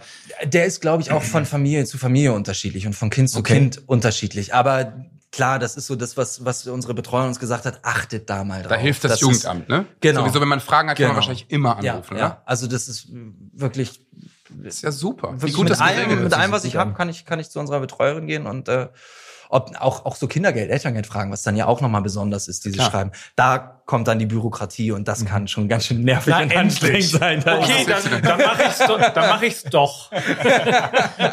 Ich will meinen Stempel haben. Aber, Ich- ich hab, aber krass, und wie, ich meine, wie, wie läuft das jetzt bei euch? Also, äh, jetzt mal ganz ehrlich, hat sie auch manchmal so Art, hatte sie so Heimwehmomente und so? Wahrscheinlich, ne? Alles, oder, Ja, die, also nicht bei uns, aber nach diesen Rückbesuchen. Also bei den Rückbesuchen, die hat nur meine Frau gemacht, da war ich nicht Ja. dabei, sie hat es eben erzählt. Aber die waren, die ersten zwei, drei Rückbesuche waren schon sehr, sehr hart. Weil Ja. sie dann eben gecheckt hat, okay, ich gehe jetzt mit denen mit und dann gehe ich für lange mit denen mit, also Ja. mit uns jetzt mit. Ja. Und da waren, waren viele Tränen, war viel, da musste man sehr hart sein und stark sein. Und Ja. ähm, was, weil das natürlich auch einen selber Ja, äh, so total hinterfragt, so weil die war total glücklich in dieser Familie und und man selber denkt, ja krass, und jetzt nehmen wir die da einfach raus. Jetzt nehmen wir die denen weg und und und ja, so mit mit was für einem Selbstverständnis. Wieso dürfen wir das einfach? Ähm, aber bei denen ist es eben so, bei dieser Pflegefamilie, ähm, die äh, gerade die die Pflegemutter, das ist einfach ihr Beruf und ihre Berufung vor allen Dingen. Ähm, also ich, die sind jetzt auch, glaube ich, kurz davor, das nächste Pflegekind aufzunehmen. Mhm. Also es ging dann auch irgendwo auch darum, krasser Job, ne? Ich, erstens, erstens unserem Kind eine, eine dauerhafte Sicherheit zu geben und zweitens anderen Kindern die Möglichkeit zu geben, auch aufgefangen zu werden. ja.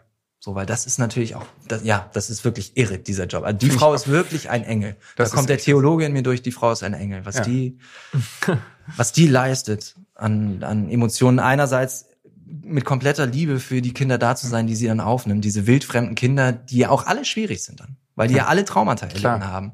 Und dann aber auch wieder die, denen diese Liebe zu geben und dann aber auch äh, sie abgeben zu können. Ja. Komplett ohne Neid, komplett, das ist Wahnsinn. Da muss ich, das ist wirklich der Moment, wo man ganz viel Respekt einfach mal rausposaunen Ja. muss. Also unser Sohn ist auch mit einem Jungen aus dem SOS Kinderdorf befreundet und wir kriegen da, Worpswede gibt es ein großes SOS Kinderdorf und äh, da kriegen wir auch einige Geschichten mit. Da ist auch unsere Kita Hm. gewesen und ähm, alleine was da für Arbeit geleistet wird, bei dieser Betreuung, dieses Sicherheit geben und, und für die Kinder da sein und ein Zuhause schaffen, das finde ich, das, das macht mir immer wieder Gänsehaut, äh, das mitzuerleben. Und was wir auch gelernt haben in diesem Prozess ist, also einfach weil ich mir da keine Gedanken gemacht, drüber gemacht habe vorher, dass es wahnsinnig viel Stärke verlangt, sein leibliches Kind abzugeben.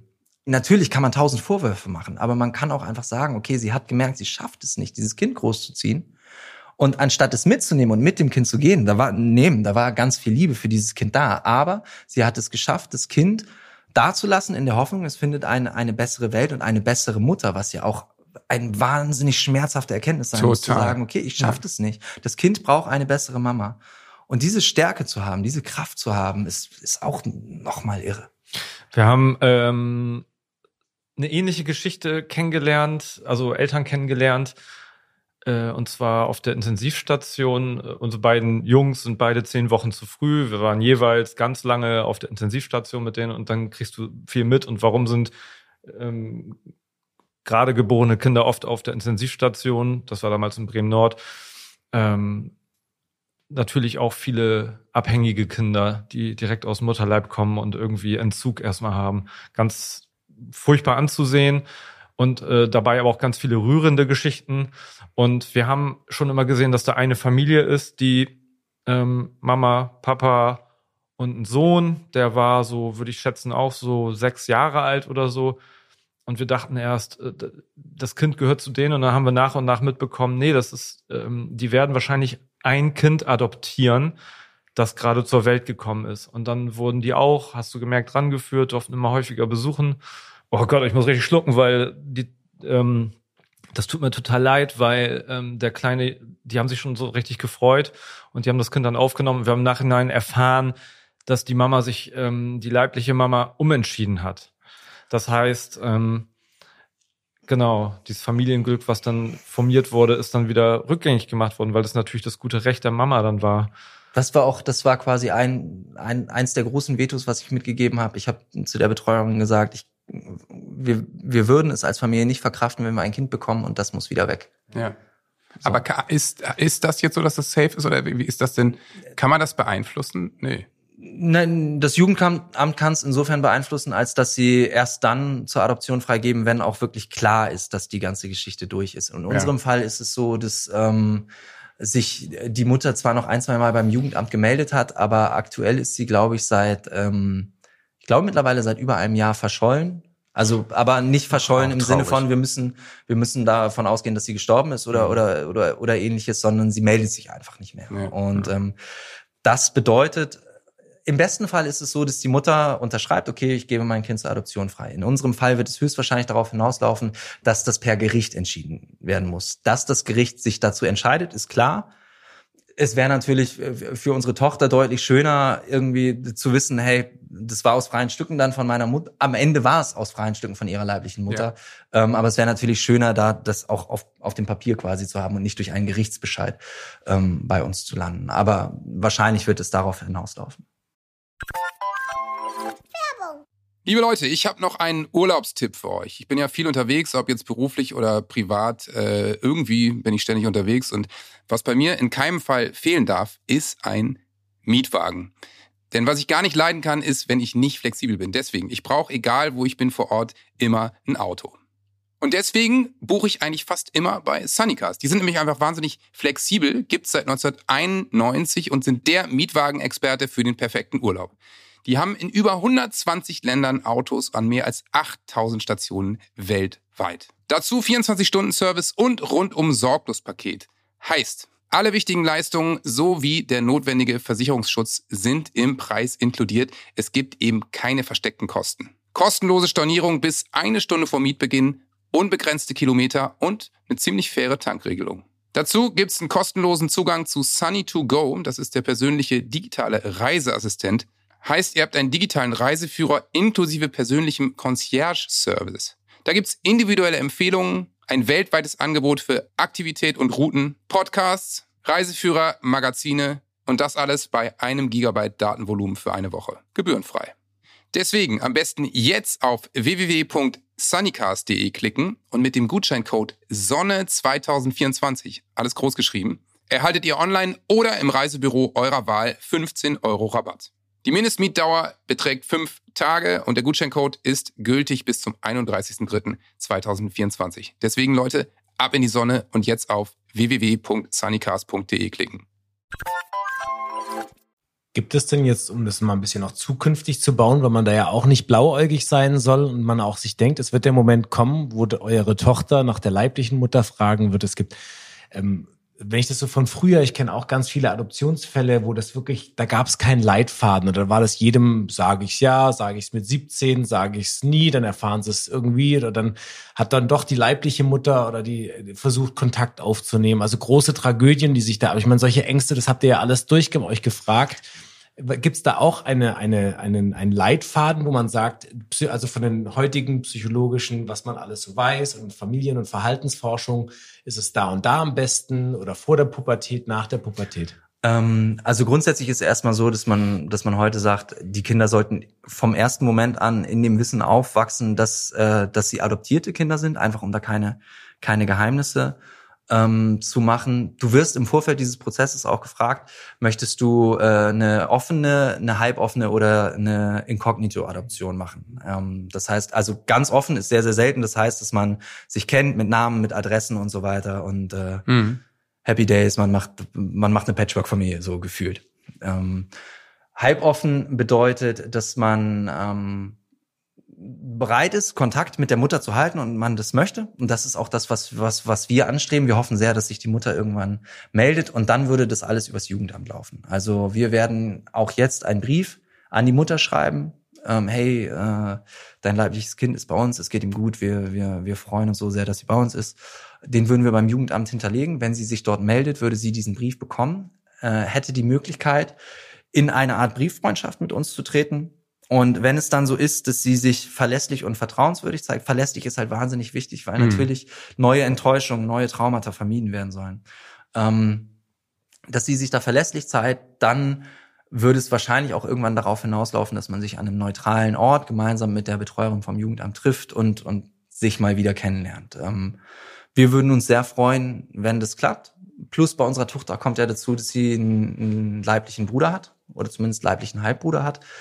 Auch da wird es möglicherweise irgendwann Treffen geben und da ähm, ist meine Devise, da gibt's dann letztendlich keinen Leitfaden für. Wie, wie ziehst du sowas auf? Wie machst du das? Aber ich glaube, was mein, mein Gefühl sagt mir, ich möchte so wenig Geheimnis wie möglich haben, auch um so eine Mutter nicht zu übermystifizieren. Ich glaube, je mehr Geheimnis da ist, desto, desto mehr idealisierst du das, was du nicht weißt. Ähm, und desto mehr erschaffst du eine Lichtgestalt, die am Ende fast nur noch enttäuschen kann, weil die eigene Vorstellung der, der, der fantastischen leiblichen Mutter, weil der nicht gerecht wär, äh, geworden werden kann. Ähm, also da werden wir sehr offen mit umgehen. Ähm, es ist auch so, dass wir durch einen Zufall den kompletten Namen der Mutter erfahren haben.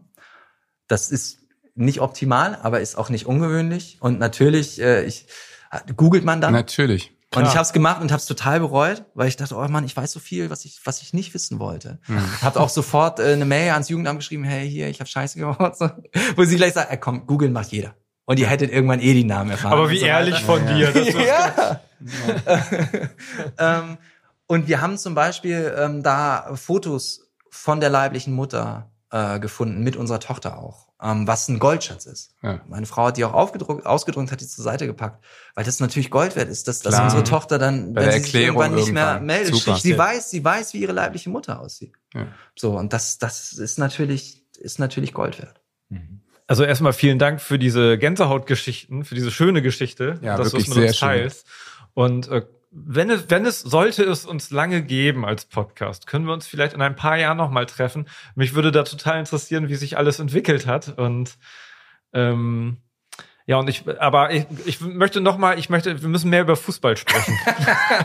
Das stimmt. Apropos Die Sonne ist ich glaube, du solltest nicht erst in ein paar Jahren dann wiederkommen, sondern möglichst bald, weil mit Theologie und mit deinem ganzen Fußball hast du noch so viel zu erzählen, oder? Ja, Fußballgötter ist ein Stichwort. Also ähm, ich kannte dich vorher nicht, aber ich kenne deinen Podcast, der noch relativ äh, jungfräulich unterwegs ist. Sehr interessant, ganz toll. Fußballgötter. Ähm, du triffst prominente, überwiegend prominente Menschen aus dem Fußball und ähm, nimmst dir richtig viel Zeit, in die Tiefe zu gehen.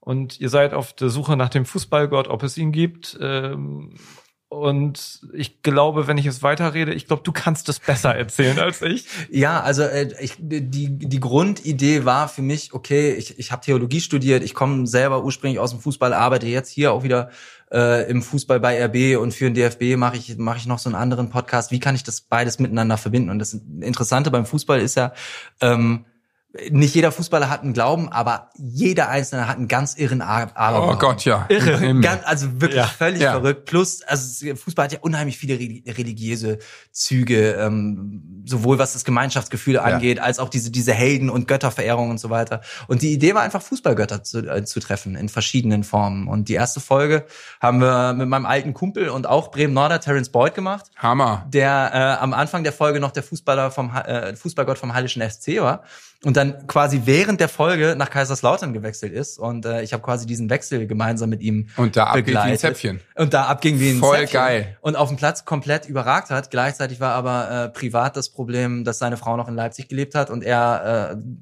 dort in Kaiserslautern im Hotel hinvegetiert ist. Ich glaube, das war ein Grund für seine gute Leistung, weil er einfach sich nur auf Fußball Er konzentriert hatte ja hat. nichts. Ja, Nur Fußball. ohne Scheiß. Ja. Also der ist einfach, hat ein, zwei Stunden länger gemacht im Trainingszentrum, weil es zu Hause einfach traurig und deprimierend Ja. war, quasi. Und deswegen hat er sich jetzt von seiner Frau getrennt. Um nochmal Das ist die Empfehlung. in der zweiten Liga. Das ist eine sehr schöne Folge übrigens. Also ähm, Ja, also und ähm, verschiedene andere äh, Leute in dem Kontext. Ich habe äh, Daniel Siebert, einen äh, Bundesliga-Schiedsrichter, komplett über einen Spieltag begleitet. Ähm, saß mit ihm mit in der Kabine mit seinem Team. Wir hatten Zugriff auf die Videoschiedsrichterspur. Also du kannst, du bist auf dem Platz mit dabei und kriegst ganz viel Schlüssel, Schlüsselloch-Elemente. Und die Idee für mich da war, ich bin eigentlich kein, kein Podcast-Fan. Ich, ich, ich kann das nicht hören, diese. Interview. Also Interview-Podcasts. außer, ähm, du wolltest gerade außer sagen. Nee, nee, ja, kommen wir gleich zu. Aber das, ich könnte mir, ich, ich habe es versucht, auch euren Podcast zu hören, aber ich musste dann irgendwann ausmachen, weil das Ding ist dann, ich, ich denke dann, wenn Das das, lustige ehrlich. Leute sind und die schnacken, dann will ich mitschnacken. So. Und dann habe ich auch eine Und Pointe und dann will ich deswegen auch habe ich dich ja eingeladen. Genau, Ja, so. so. und so ist cool. Aber wenn ich wenn, wenn ich es mir dann von außen anhören würde, würde ich ja. Aber Du Ego, du hörst nur Podcasts, in denen du dich selber hören kannst. nee, andersrum. Wenn ich den Leuten nicht auch was zum Thema sagen kann, dann interessiert es mich nicht. Ja, kann ich Und- voll verstehen. Ich hatte dann ähm, aber die Idee, keinen klassischen Interview-Podcast zu machen, sondern Reportage-Podcast. Das heißt, ich war im letzten September war ich äh, komplett in allen möglichen Stadien, Gladbach, Mailand, äh, Bergamo, hab da Töne gesammelt von den Fans und so weiter. Und ähm, wahnsinnig aufwendige Arbeit, aber für mich natürlich auch total geil, eben bei den Schiris mit in der Kabine zu sitzen. Oder wir haben in Gladbach haben wir den Stadionsprecher verkabelt, was da eigentlich für was das für ein, für ein Proll ist und für Scheiße labert, wenn er nicht gerade sein Mikro anhat irgendwie. Plus für mich Knippi. eine Knippi, genau. Ähm, eine eine der, der schönsten Folgen für mich auch persönlich war äh, mit Robin Gosens, äh, den ich in Mailand besucht habe, beziehungsweise in Bergamo, wo er noch immer lebt, weil wir einfach, das ist am ehesten noch so eine Interviewfolge, weil wir einfach viel zu besprechen hatten. Ähm, Viel im Auto, weil er wenig Zeit hatte. Genau, wir waren, wir waren, äh, saßen entweder im Auto oder mit seiner Familie auf dem Balkon, weil das war irgendwie zwischen zwei Champions League Spielen und der hatte, glaube ich, 30 Stunden wach zu Hause und die musste er irgendwie mit mir teilen. Ähm, ich hatte ein total schlechtes Gewissen seiner Frau gegenüber. Ähm, und haben eben versucht, das für ihn möglichst ange äh, angenehm zu gestalten, weil das natürlich auch gerade bei ihm ein Riesenthema war. Das eine war, dieses wenig Zeit haben und dieses im Ausland eben auch sein, also was für ihn äh, ganz krass war. Also er hat seinen kleinen Sohn gekriegt, was damals fantastisch war. Er hat sich äh, eine schwere Verletzung zugezogen für ein paar Monate. Dann kam sein Sohn zur Welt und das war das Beste der Welt, weil er plötzlich eben nicht alle drei Tage ein Spiel hatte und irgendwo hin Ja. musste, sondern klar Reha hatte, aber das einfach genießen konnte. Und das nächste ist aber, er ist in Bergamo, also ich meine, ich kenne es hier aus, aus Leipzig, auch unsere Großeltern sind selten da, aber bei ihm ist es eben noch mal krasser, dass dieses Ja. Kind einfach ohne die größere Familie aufwächst. So, plus bei Robin kommt dazu, einerseits studiert er ja selber Psychologie, hat gerade seinen Bachelor gemacht Krasse und Scheiße. andererseits hat er natürlich... Resilienz ist seine äh, so, Arbeit gewesen. du hast gut zugehört. Ja, Freddy ist bei uns der seriöse, Ja. der, Recherche, der Rechercheur. Nee, ich interessiere mich einfach. Ich höre sehr gerne Podcasts. Und er hat vor allen Dingen, er hat ja in Bergamo gespielt, ähm, in der Corona-Zeit. Und Bergamo war ja Alter. der Hotspot. Stimmt, natürlich, Da krass. haben sich ja wirklich die, die, die Leichensärge getürmt. Und die Mannschaft war im Grunde mit Teil dessen, weil sie ja Teil der Partita Zero waren. Die hatten damals ihr äh, Viertelfinalspiel gegen Valencia in Mailand ausgetragen. Mhm. Ja. Und das war einfach ein absolutes Superspreader-Event. Man wusste noch nicht viel über Corona. Man hatte die ganzen Beatmungsgeräte und so nicht da. Ähm, wenn es einen normalen Verlauf in der Lombardei genommen hätte und in, in Bergamo genommen hätte, wären viel, viel weniger Menschen gestorben. Ja. Durch dieses Superspreader-Event sind eben einfach mehrere tausend Menschen gestorben. Und da haben wir eben auch viel drüber geredet, was macht das mit dir, wenn du einerseits dafür verantwortlich bist, gleichzeitig nichts dafür kannst, Nee. natürlich.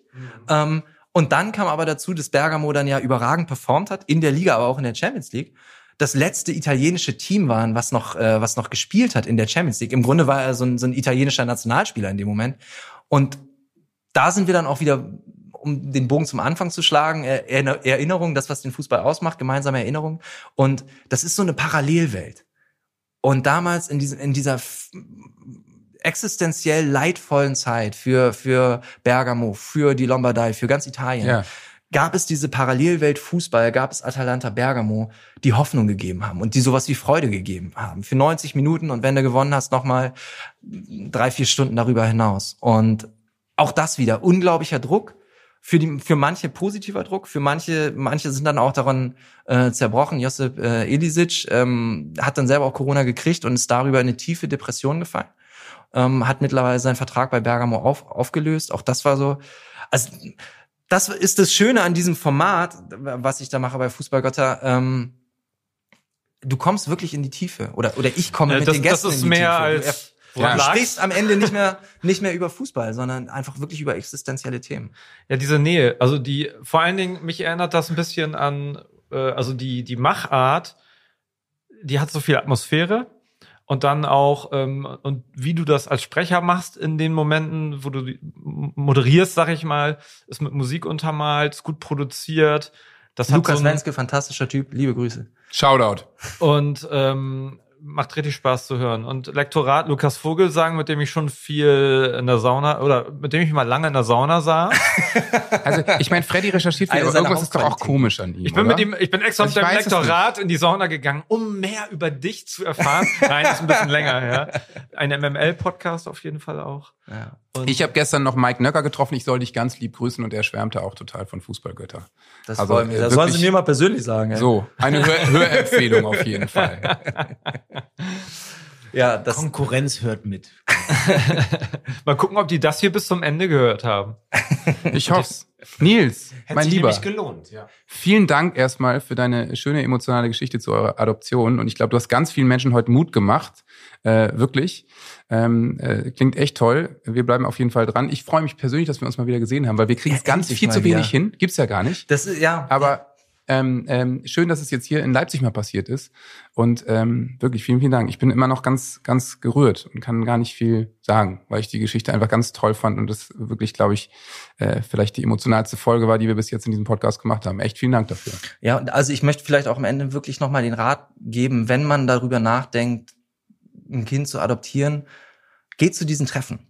Ja, Lasst, hört es euch einfach mal an und auch da werdet ihr schon merken, vibet das mit der Person, die vor mir sitzt, ähm, fühle ich mich wohl und ähm, möchte ich den Weg weitergehen. Und wir, wir waren eben komplett offen. Also wir hatten natürlich den Wunsch, irgendwie am Ende ein Kind zu adoptieren. Aber es war für uns auch vollkommen okay, einfach diesen Prozess geschehen zu lassen und, und mehr über uns. Also es hat unsere Beziehung auch wahnsinnig bereichert, weil wir auch mehr über uns persönlich und uns als Paar und uns als Eltern gelernt haben. Vielen Dank in diesem Sinne, liebe Zuckis, hört unbedingt bei Fußballgötter rein. Und wenn ihr noch Fragen habt, schreibt uns gerne Mail an info at zuckerbrotundkneipe.de oder checkt uns aus bei Instagram. Und äh, falls ihr was zum Thema habt, schickt es gerne äh, rein, dann nehmen wir das noch auf. Vielen lieben Dank für das Gespräch. Danke euch. Tschüss.